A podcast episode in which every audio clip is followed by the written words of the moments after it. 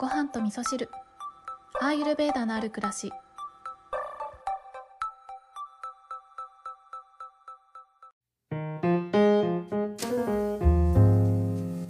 こんにちは土井京子です。今日はご感想のメッセージをご紹介しながら、えー、お話ししていきたいと思うんですけれども今回いただいたお便りは、えー、622の「病気の家族にできることのエピソードを聞いてくださってご感想のお便りいただきました、えー、それでは早速ご紹介したいと思います。ごはみそネームひまわりんりんさん。ひまわりんりんさんいつもありがとうございます。今日のお話すごく励みになりました。まずは自分が元気になって相手に巻き込まれないようにするという内容日々鼻水や咳を多発する子どもたちや家族のケアに追われていたので気持ちが救われる気がしました。マスクや手洗いなど様々な感染を防ぐ予防策でマスクをしなくなったパートナーと衝突がありなんで聞いてくれないのだろうと怒りや悲しみの感情に疲れていたのですがまずは自分をしっかり守るしっかり寝る元気でいることに全集中したいと思いました。細かいことに気を取られるのも少しずつ直していけたらいいと思います。本当にありがとうございます。はいこんなお便りをいただきました、えー、622の回はね結構えー、私も熱が入ってしまって長々とお話ししたんですけれども、えー、最後までね聞いてくださってありがとうございました。そして、えー、ご家族のケアね本当に毎日お疲れ様です。あのひまわりんりんさんだけじゃなくてねやっぱりあのこのコロナのえー、流行の中で、えー、ご家族の健康管理っていうのは本当に、あのー、世の中のお母さんお父さんみんな大変だと思うんですよね。だからね、早く収束してほしいなというか、早く元に戻ってほしいなとかは思うんですけれどもね、まあそんな中ね、パートナーの方がマスクをしないというね、えー、なかなかチャレンジャーですね。あの、どうなんですかね、これ地域性もあると思うんですけど、私が住んでいる東京都心ではですね、まあ、結構ね最近では海外の観光客の方もすごく戻ってきてるなっていう感じもするんですけどまだまだねみんなマスクをしているような状況ですね。まあたまにね、えー、そんなにあの密じゃないところでお散歩している方なんかはマスクしないで、えー、歩いてるっていう方もいらっしゃいますけどね。結構このマスクするとかしないとかっていうのはあのー、人のこと気にし始めるとね本当にピリピリしてきちゃうと思うので、えー、私はねそのマスクしてない人を見たとしてもおおしていないねなんて思いながら見てるだけなので だからどうってこともないんですけれどもやっぱりこれがね身近な人となると心配になっちゃったりととかねなんか一言言いたくなっちゃったりとかね、えー、どどんな風にツッコミを入れようかなんてことをね考える方もいらっしゃるかもしれないんですけどね、えー、なんかこのお便りをね読んでいてあの思い出したことがあったんですけどえー、っと私ね結構昔はそのパートナーとか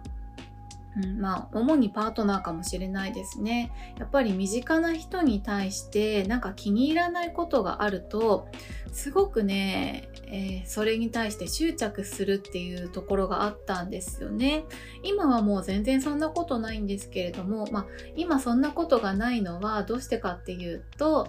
えー、私はねインド先生術をやってるんですけれどもインド先生術ってすごい面白いですけど、えーと、その人の、まあ、性格だったり性質とかね思考の傾向とかが分かったりするんですけど私の個性を見た時に、えー、パートナーに対してね、えー、とりあえず突っかかりたくなるっていう そういうね、えー、ところがあるんですよね。まあ、それが分かってからあのパートナーに対してなんかこうなんか気になることがあったとしてもあ私ってそういうところがあるからこれはパートナーに問題があるんじゃなくて、えー、私の性格上というかね性質上なんか突っかかりたくなるとかなんか一言言いたくなるところがあるからこれは私の問題だなって思うようになってそれからというものですね相手に対してなんか気にかかることがあったとしてもなんかさらっと受け流せるようになったんですよね。まあそんな風に私がね過去に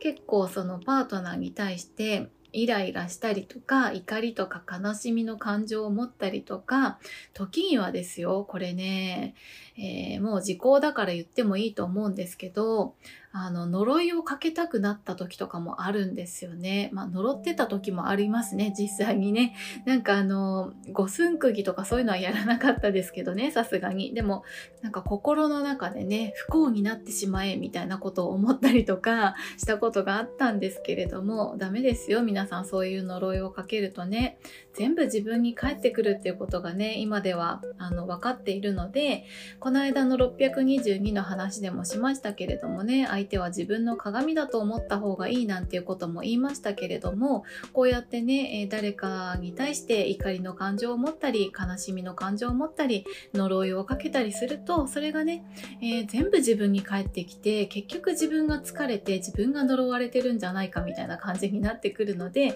まあ、あの、それからというものですね私は誰かを呪うとか、えー、怒りの感情をぶつけるとかそういったことはしないってことにしたんですけれどもあのひまわりんりんさんは、えー、呪ったりしていないと思うんですけれども、うん、なんかね細かいこと気にしちゃうっていうことはねあのアイルベーダで見ると、えー、バータが高まってるよっていうことが、えー、一番の原因だったりするので、えまずはね自分の疲れを癒してあげるってことをしてあげるとね周りに巻き込まれないっていう風に自然となっていくと思うんですよね。であのまあ、これアイルベーダの話なんですけれどもあの周りの人に周りの